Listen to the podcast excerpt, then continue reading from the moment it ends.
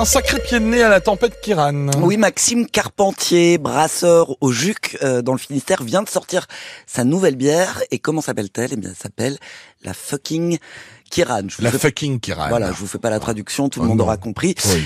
Euh, parce que pourquoi ce nom? Bah parce qu'au lendemain de la tempête, eh bien, il ne restait pas grand-chose du hangar dans lequel il a installé sa brasserie Diaoul. Trois mois et demi plus tard, il euh, a réussi donc à sortir une nouvelle cuvée, grâce notamment à la solidarité des autres brasseurs du département. Et il a raconté à Tiffaine Morin comment il s'est retroussé les manches avec sa femme.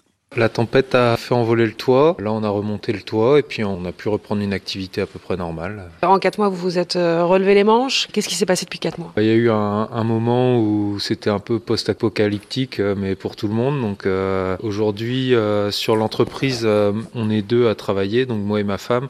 Donc forcément, euh, il fallait trouver des solutions tout de suite. On n'arrête pas de faire des choses, mais en attendant, on n'est pas en train de produire de la bière et on n'est pas en train de vendre non plus, quoi.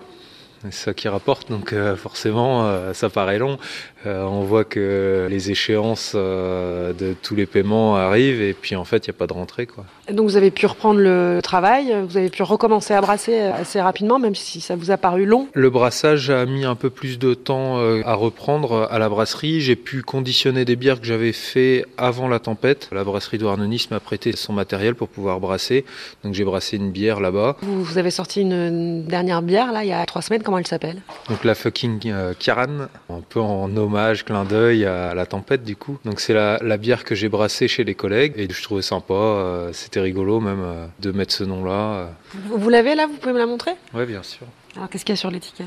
Bah déjà il y a un diable qui est bien en colère. Diaoul en breton c'est le diable. On a une photo de la toiture et puis après euh, il y a un petit mot aussi sur l'étiquette euh, rapport à la tempête. La tempête euh, Kiaran a eu raison de la toiture de la brasserie. On n'est pas rancunier, on lui rend hommage avec une bonne bière brassée en collab avec Plijadur, la brasserie douarneniste. Et quel goût elle a cette bière? C'est une pale ale, donc une bière blonde avec un houblon américain.